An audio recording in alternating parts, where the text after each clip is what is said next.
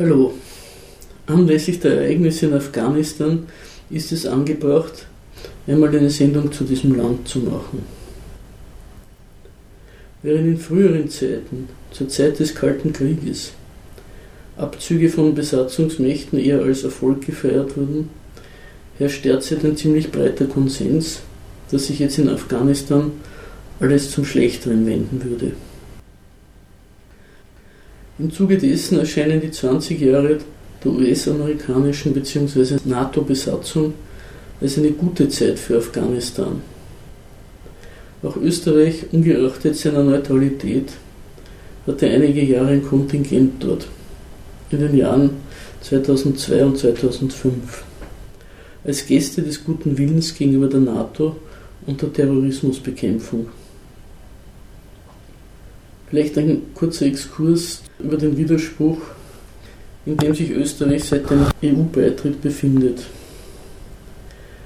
Mit dem Beitritt zur EU ist eigentlich ein Stück weit die Neutralität, an der Österreich natürlich immer noch festhält, obsolet. Also es hat sich eigentlich einem nicht nur politischen, sondern auch militärischen Bündnis angeschlossen und deswegen hat es auch dieses kleine Kontingent nach Afghanistan geschickt, um zu zeigen, dass es durchaus willens ist, im Rahmen der EU und des westlichen Bündnisses einen Beitrag zu leisten. Das ist eine Geste eben, wer war das nicht, um weiter an der Neutralität festhalten zu können. Aber zurück zu Afghanistan. Angesichts der nachträglichen Verklärung der Besatzung einmal eine kurze Bilanz derselben für die westlichen Staaten ebenso wie für die afghanische Bevölkerung. Die spanische Tageszeitung El País stellt in einem Artikel vom 14.04. den Anfang der Besetzung Afghanistans so dar. Die Regierung von George Walker Bush startete die Offensive gegen Afghanistan als Reaktion auf die traumatischen Angriffe vom 11. September 2001 auf die Twin Towers und das Pentagon ein Angriff von Al-Qaida, einer von den Taliban geschützten Terroristengruppe.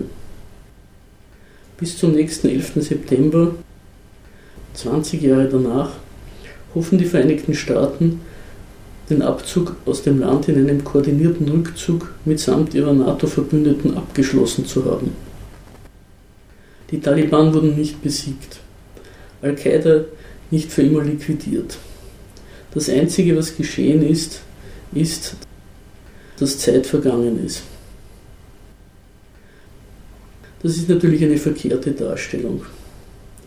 Seit dem Einmarsch der USA in Afghanistan 2001 sind Tausende, vermutlich Zehntausende Zivilisten und Widerstandskämpfer durch die Soldaten der Koalition getötet worden. Durch Bombardements, Drohnenangriffe, Bekämpfen oder durch extrajuridikale Hinrichtungen. Mehrmals wurden ganze Hochzeitsgesellschaften oder Dörfer durch Bombardements vernichtet.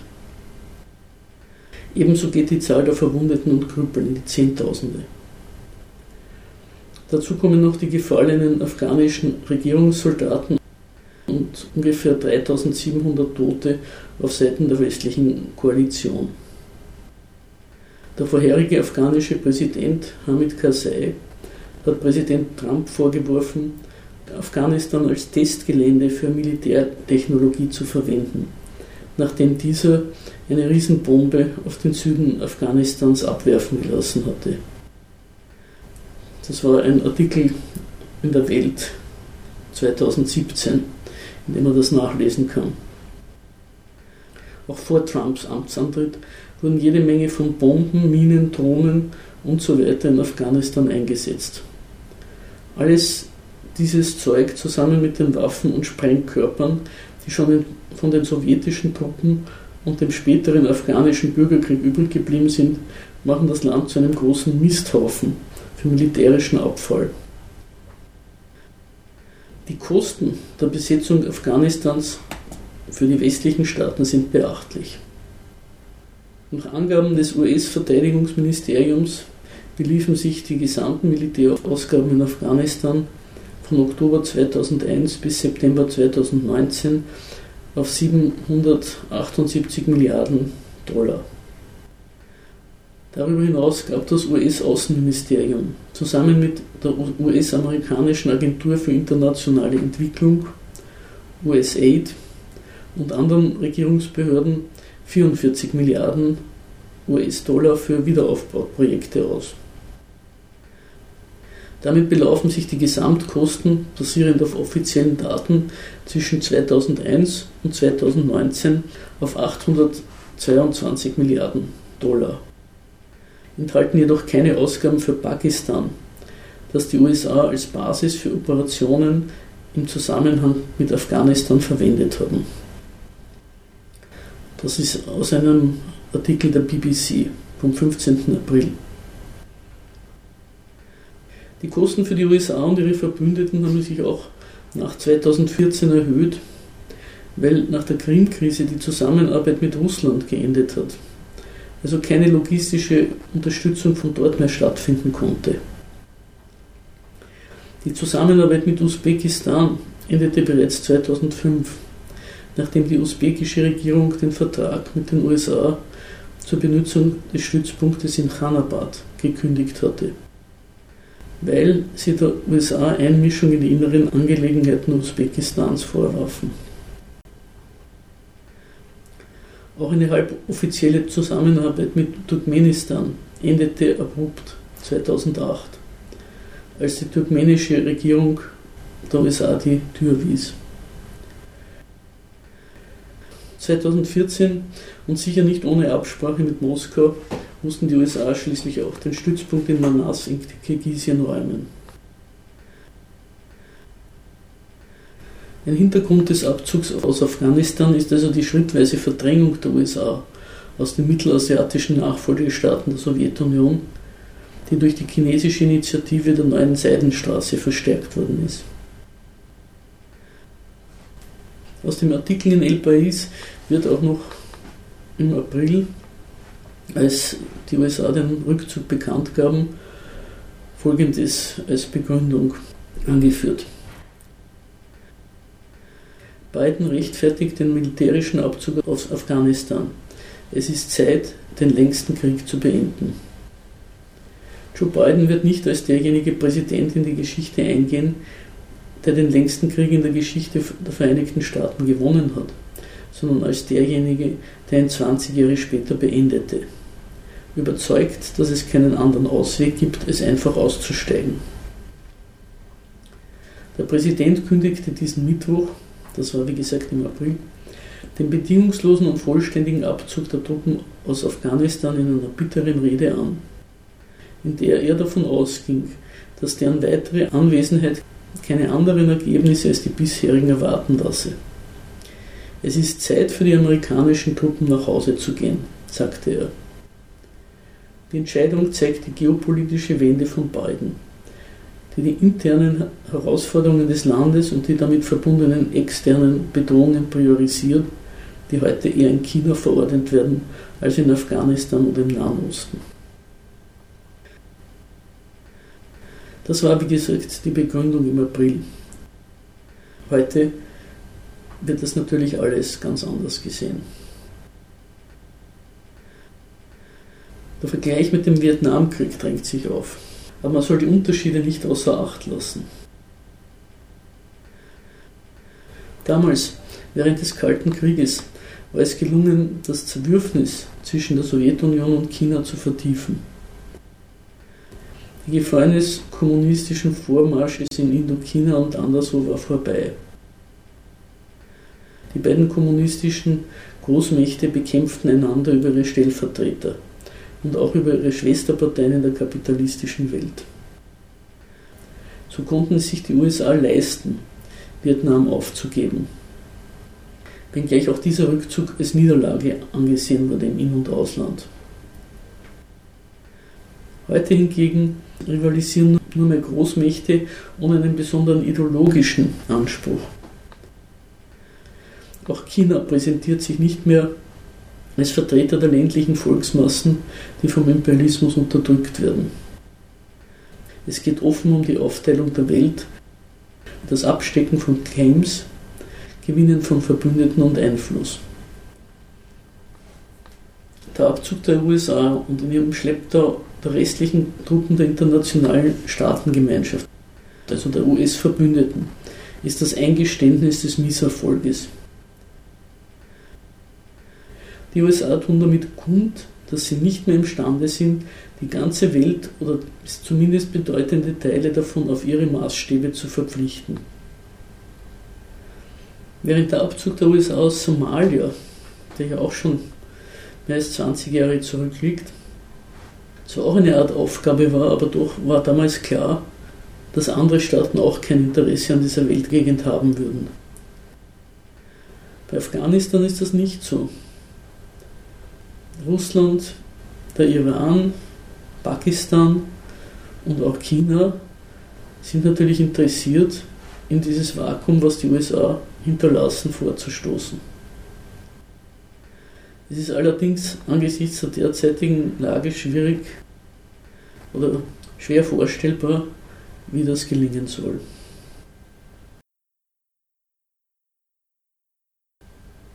Als nächstes möchte ich mich ein bisschen mit der Flüchtlingsfrage auseinandersetzen. Wenn der österreichische Innenminister zu einem Zeitpunkt, wo das gar nicht mehr geht, trotzdem sagt, er will an den Abschiebungen nach Afghanistan festhalten, hat das zwar einerseits etwas Lächerliches an sich, weil die österreichischen Abschiebungen nach Afghanistan geschahen zusammen mit denen von Deutschland und Deutschland hatte bereits damals alle Flüge eingestellt weil der Flughafen von Kabul gar nicht mehr für Abschiebeflüge zur Verfügung gestanden ist. Aber zwei Sachen sind da bemerkenswert im Zusammenhang mit dieser Handhabung der Flüchtlingsfrage in Österreich. Erstens einmal sind während der 20 Jahre der Besatzung Millionen von Afghanen geflüchtet. Das Land war ja nie befriedet. Die meisten Menschen sind geflüchtet, entweder weil sie ökonomisch nicht überleben konnten, dazu noch später einiges, oder weil sie politisch zwischen die ganzen Fronten geraten sind. Zwischen die Besatzungstruppen, die Warlords, die Stammeskämpfe, die Taliban, den IS. Überall wurden Anschläge verübt oder Leute einfach umgebracht, weil sie am falschen Fleck waren oder die falschen Verwandten gehabt haben. Also die Besatzungszeit war keineswegs so eine angenehme Zeit für Afghanistan, wie sie jetzt dargestellt wird. Auch da war das Land überhaupt nicht eigentlich bewohnbar für einen guten Teil seiner Bewohner. Das Zweite ist aber, warum kann Österreich überhaupt oder konnte Österreich überhaupt nach Afghanistan abschieben? Das war deswegen, weil der afghanische Präsident Ashraf Ghani, der im Land eigentlich gar keinen Rückhalt hatte, der war ein reines Implantat, eine Marionette des Westens, aber der hat im Rahmen einer Sicherheitskonferenz 2017 in Deutschland ein Schubabkommen unterzeichnet und damit die Möglichkeit eröffnet überhaupt, dass man Leute nach Afghanistan abschieben kann. Die gesamte Abschiebungspraxis nämlich Europas liegt daran, dass es kaum Schubabkommen gibt. Die meisten Staaten weigern sich, solche zu unterzeichnen. Ich weiß jetzt nicht, ob afrikanische Staaten das machen, aber es ist jedenfalls so, dass Ägypten sich geweigert hat, ein Schubabkommen zu unterzeichnen, dass Pakistan sich geweigert hat, ein Schubabkommen zu unterzeichnen und der Ashraf Ghani wahrscheinlich auch einiges an Geld gezahlt bekommen hat, um diese Unterschrift unter das Papier zu setzen. So einem Schubabkommen zuzustimmen, hat nämlich für das betreffende Land etwas sehr Demütigendes und Unsouveränes an sich. Es gibt erstens zu, dass Leute auswandern aus allen möglichen Gründen, dass es also nicht imstande ist, seinen Bürgern eine Existenz zu ermöglichen und zweitens dann aber klein beigibt und die Leute, die es über die Landesgrenzen geschafft haben, wie eine Art Abfall, die ihm die westlichen Staaten vor die Tür stellen, wieder zurücknimmt. Deswegen ist auch die Abschiebung sehr schwierig von verschiedensten Nationalitäten. Und es gibt zwei Staaten, die solche Schubabkommen unterzeichnet haben. Das eine ist Marokko mit Spanien. Also Spanien kann sowohl marokkanische als auch Flüchtlinge, die über Marokko nach Spanien kommen, in die Enklaven in Nordafrika wieder nach Marokko zurück überstellen. Das hat natürlich auch seine Grenzen, weil diejenigen Flüchtlinge, die dann, obwohl es viel gefährlicher ist und viel mehr Tote gibt, über die Kanarischen Inseln nach Spanien gelangen, sind auch nicht so leicht nach Marokko zurück zu überstellen. Das zweite Land, das einem solchen Schubabkommen zugestimmt hat, ist die Türkei. Die türkische Regierung hat sehr darauf Wert gelegt, zu sagen, dass das eine souveräne Entscheidung ist von ihr, die sie sich zahlen lässt und wo sie Europa einen Gefallen tut. Also der Erdogan hat die Unterzeichnung dieses Schubabkommens oder dieser Rücknahmevereinbarung als einen Akt der Souveränität inszeniert, wo die Türkei aus einer Position der Stärke sagt, gut, um Europa einen Gefallen zu tun und bei seinen Schwierigkeiten zu helfen, nimmt es gegen entsprechende Bezahlung Flüchtlinge zurück. Es ist sicher auch so, dass Spanien der marokkanischen Regierung einiges zahlt, damit sie diese Flüchtlinge zurücknimmt. Aber in den meisten anderen Staaten der Welt kann man diese Flüchtlinge gar nicht abschieben. Dieser Umstand wird bezeichnenderweise der hiesigen Öffentlichkeit gar nicht mitgeteilt, weil das ein Eingeständnis der Tatsache wäre, dass die EU gar nicht die wichtige Macht ist, als die sie sich gerne präsentiert. Es wäre ein Eingeständnis der Ohnmacht in internationalen Fragen, die die Regierungen der EU nicht öffentlich machen wollen, weil es dem Selbstverständnis dieses Staatenbündnisses widerspricht. Anstatt also zu bekennen, dass man gar nicht so allmächtig ist, wie man gerne wäre, wird aus der gegebenen Sachlage politisches Kleingeld gemacht und der Ball zwischen Regierung und Opposition hin und her gespielt. Wer wohl eine härtere Hand gegenüber den Asylanten in den Tag legen kann. Es ist also sehr verkehrt, wenn alle möglichen wenn Staatsbürger in Europa sich aufregen über die Schwäche ihrer Regierung, die nicht imstande ist, sich der Flüchtlinge zu entledigen. Das setzt voraus eine Sichtweise der ganzen Welt, als ob Europa anderen Staaten oder der ganzen Welt seine Bedingungen diktieren könnte. Und das ist schon lange nicht mehr so und wird immer weniger so sein. Also man muss zur Kenntnis nehmen, dass diese Weltmachtsfantasien, die seinerzeit bei der Gründung der EU Party gestanden sind, schon längst sich erledigt haben. Die EU und auch die USA können. Die EU zumindest kann niemanden Großbedingungen diktieren. Das ist bitter für die Bürger, aber es ist zur Kenntnis zu nehmen.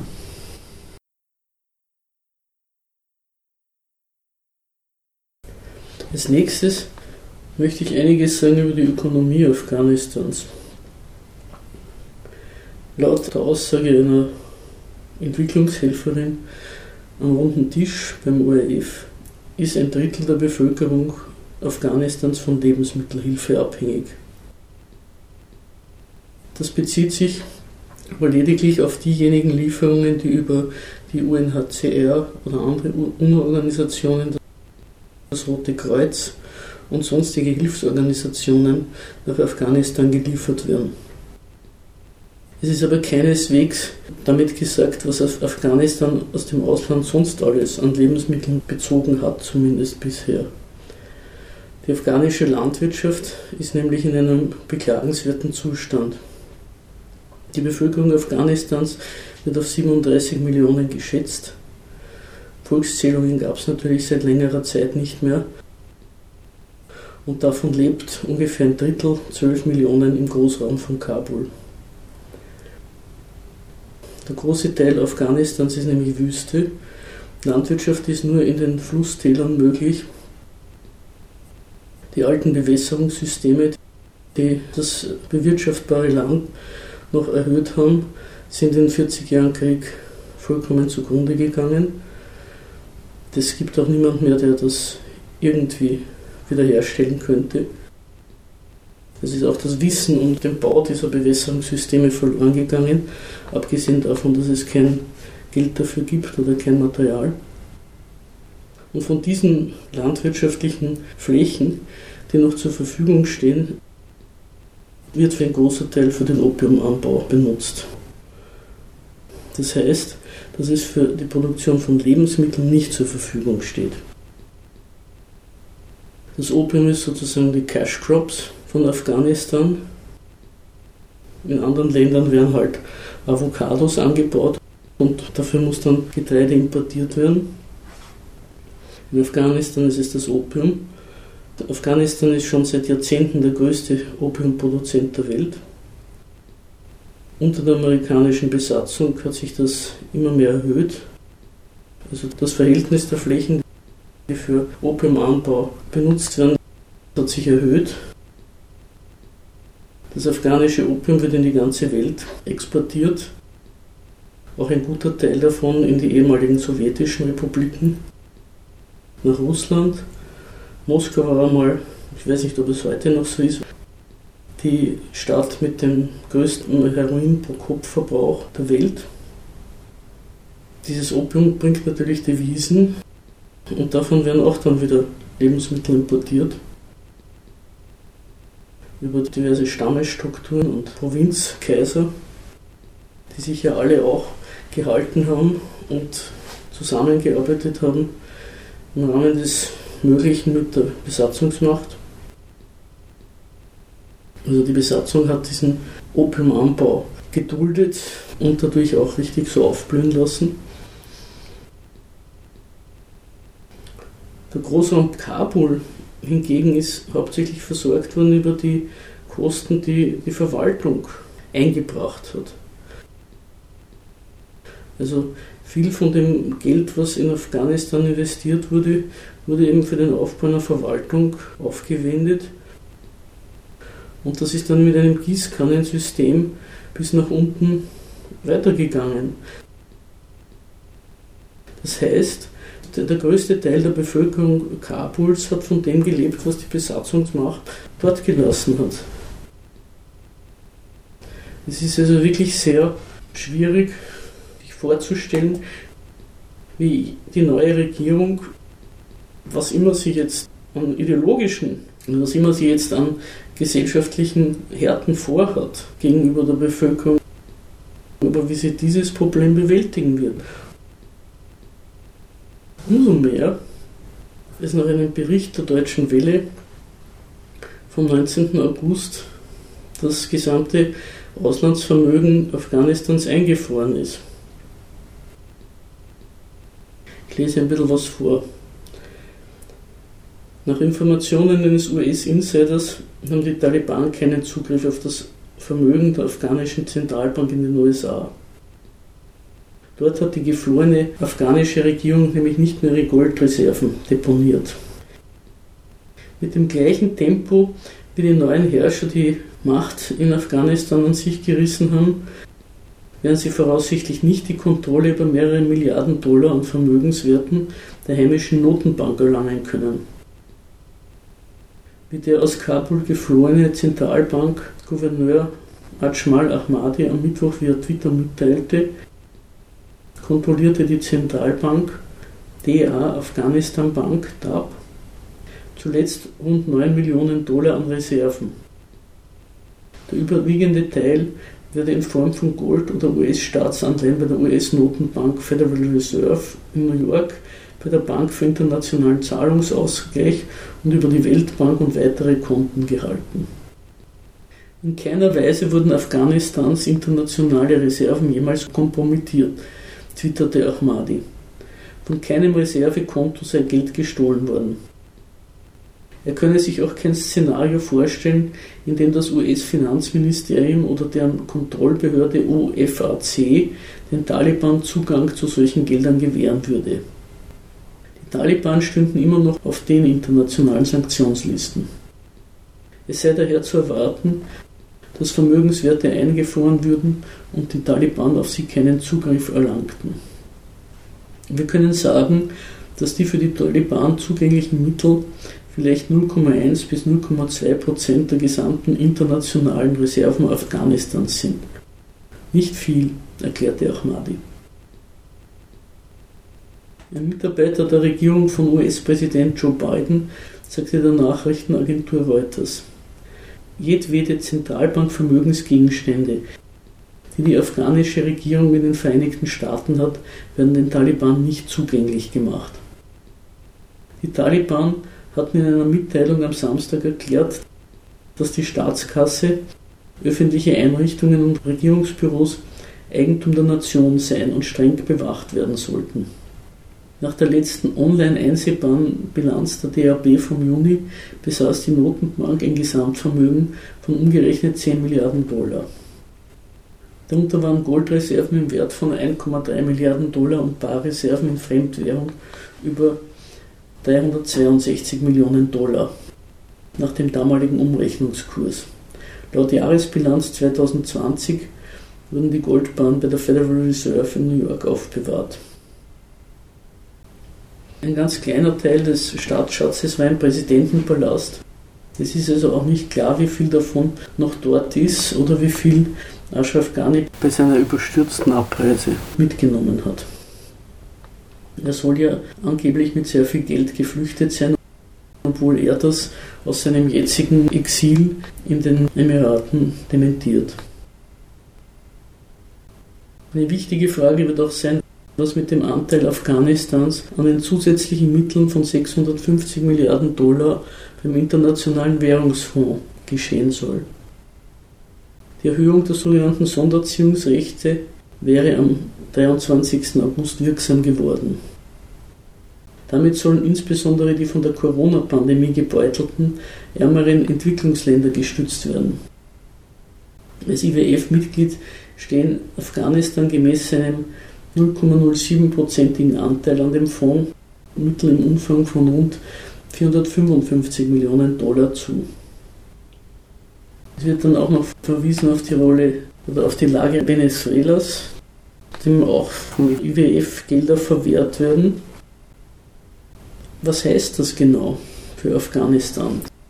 Es wird gesagt, die Taliban kriegen das Geld Afghanistans nicht. Wer kriegt es aber dann? Da erinnere ich an verschiedene gestürzte Regierungen, deren Geld dann auf einmal irgendwo verschwunden ist. Oder das Geld der Nation, was im Ausland gelagert ist. So war es beim Schah von Persien 1979 auch der ukrainische Goldschatz wurde abtransportiert rund um die Maidan-Unruhen. In solchen Fällen wird dann immer argumentiert, er würde jetzt in Sicherheit gebracht. Dem gehört er jetzt. Auf den Philippinen wurde nach dem Sturz von Marcos 1986 auch sehr viel Geld der Philippinen abtransportiert oder im Ausland eingefroren. Venezuela im 2019 nach der Nichtanerkennung Maduros und diesem Kasperltheater um Guaido, jetzt Afghanistan. Es ist also ganz interessant, wo diese Gelder, die eigentlich der Nation oder dem Land gehören, dann am Ende verbleiben. Wo blieb das Geld Gaddafis, das er über den libyschen Nationalfonds vor allem in Europa investiert hatte? So geht das moderne Raubrittertum heutzutage. Und immer so, dass dann natürlich wir, die reifen Demokratien, vor irgendwelchen Barbaren oder korrupten Potentaten, autoritären Regimes die Vermögenswerte des armen Volkes in Sicherheit bringen müssen. Und dann hört man davon nichts mehr. In welchen Taschen oder Tresoren landen denn diese Gelder eigentlich?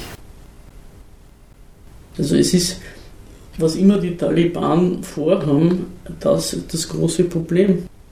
mit dem sie konfrontiert werden.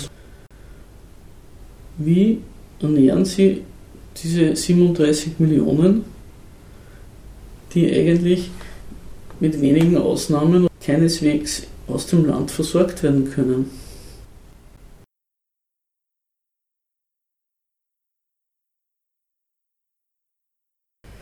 Eine interessante Auseinandersetzung hat es in den letzten Tagen gegeben, die in den Medien ein bisschen untergegangen ist, über die Berichterstattung vom Flughafen von Kabul. Das waren Demonstrationen in Afghanistan, die um die Fahne sich gedreht haben. Die Machtübernahme der Taliban ist nämlich zwei Tage vor dem afghanischen Nationalfeiertag gewesen, dem 19. August. Mit diesem Nationalfeiertag wird der Abzug der britischen Besatzung 1919 und der Frieden von Rawalpindi, der Afghanistan wieder als unabhängigen Staat wiederhergestellt hat, begangen. Diese afghanische Fahne, schwarz-rot-grün, mit einer Moschee und ein paar Ehren und so in der Mitte, wurde in ihrer jetzigen Form 2013 angenommen, geht aber zurück auf den König Amanullah, der den Frieden von Rawalpindi unterzeichnet hat. Mit diesem Friedensschluss ist zwar Afghanistan, wie gesagt, wieder souverän geworden und die Briten losgeworden, die britische Besatzung, aber es hat damit auf größere Gebiete, pashtunische, die heute zu Pakistan gehören, verzichtet. Und zwar war der Preis für den Abzug der Briten, dass sie die sogenannte Durand-Linie anerkennen musste, die afghanische Regierung. Die Durand-Linie ist im Zweiten britisch-afghanischen Krieg gezogen worden und hat damals eben die Grenze des britischen Kolonialreiches bezeichnet. Später wurde sie zur Staatsgrenze zwischen Pakistan und Afghanistan. Dem Amanullah ist eben vor allem von den Pashtunen auch immer vorgeworfen worden, dass er einen Schandfrieden unterzeichnet hätte und diese afghanischen Gebiete hergegeben hätte. Und das war auch einer der Gründe für seinen Sturz. Die Fahne, die von den Taliban jetzt für ungültig erklärt worden ist, ist 2013 angenommen worden. Und diese Fahne steht natürlich für Afghanistan als Staat, als Nation. In diesem Fahnenstreit ist ganz interessant, dass hier um sehr abstrakte Dinge geht. Weil immer gesagt wird, die Taliban und ihre Anhängerschaft seien so primitiv. Aber in Wirklichkeit geht es hier um sehr hohe Prinzipien der Macht und der Nation. Die Fahne der Taliban nämlich ist die Shahada, das islamische Glaubensbekenntnis. Es gibt keinen Gott außer Allah und Mohammed ist sein Prophet. Diese Fahne kennt keine Grenzen. Die Fahne des IS enthält auch die Shahada, allerdings in einer etwas anderen Form, und auch die Fahne Saudi-Arabiens. Und mit diesem Bekenntnis sind überhaupt keine Grenzen angegeben. Also diese Fahne ist universalistisch und erhebt im Grunde Anspruch auf die gesamte muslimische Welt. Das heißt, die Verteidiger der Fahne Afghanistans, die demonstriert haben gegen ihre Ablöse, die wollen die neue Herrschaft daran erinnern, dass sie ihnen zu dienen hätte, der Bevölkerung Afghanistans, wohingegen die Übernahme der Taliban-Fahne im Grunde sagt, wir erkennen gar keine Grenzen an. Wir erklären uns eigentlich zu einer Art Kalifat. Es mag sein, dass die Taliban das nicht vorhaben, aber in diesem Fahnenstreit ist schon eine, wie soll man sagen, eine Nicht-Anerkennung von Grenzen enthalten. In ihr ist der Anspruch enthalten, die ganze muslimische Welt zu dominieren und die nicht-muslimische zu bekehren. Die Taliban hat natürlich die alte afghanische Fahne den üblen Beigeschmack der Kollaboration. Aber dennoch dieses Beharren auf der Shahada-Fahne wirft natürlich einen Schatten voraus, dass wieder ein internationaler Terrorismus oder eine Nichtanerkennung der Grenzen durchaus vorstellbar ist. Und es wirft auch ein Licht auf Richtungskämpfe innerhalb der zukünftigen Führung über das, wie die Zukunft Afghanistans ausschauen soll. In ihr ist zumindest der Anspruch enthalten, weit über die Grenzen Afghanistans mitreden zu wollen. Und das betrifft vor allem Pakistan. Pakistan wird zwar nachgesagt, es hätte die Taliban groß gemacht und es sei der große Gewinner der Machtübernahme der Taliban, aber es ist nicht gesagt, dass nicht irgendeine Art von Retourkutsche in dieser Art und Weise auch auf Pakistan zukommt.